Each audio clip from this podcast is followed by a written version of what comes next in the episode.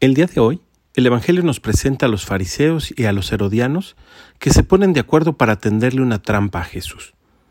Cabe destacar que los fariseos y los herodianos eran de bandos diferentes en el pueblo judío.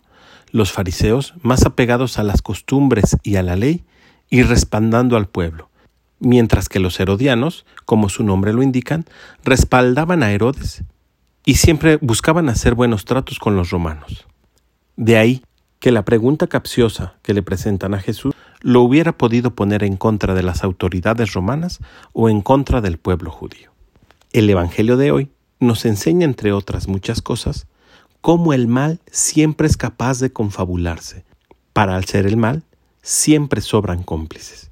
Pero cuando se trata de hacer el bien, normalmente nosotros quedamos inmóviles, somos indiferentes y no somos capaces de ponernos de acuerdo con nadie para hacer las cosas que se tienen que hacer, para corregir aquellas que están mal hechas, para desechar aquellas que son inválidas o que van en contra y atentan contra la vida. Somos muchos los que en teoría queremos hacer el bien, pero no basta hacer el bien, hay que hacerlo bien.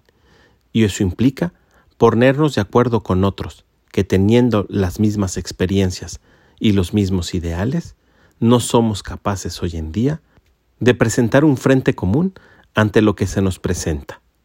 Para ello, debemos de pedir la fuerza del Espíritu Santo, ya que el Espíritu Santo es un espíritu de unidad.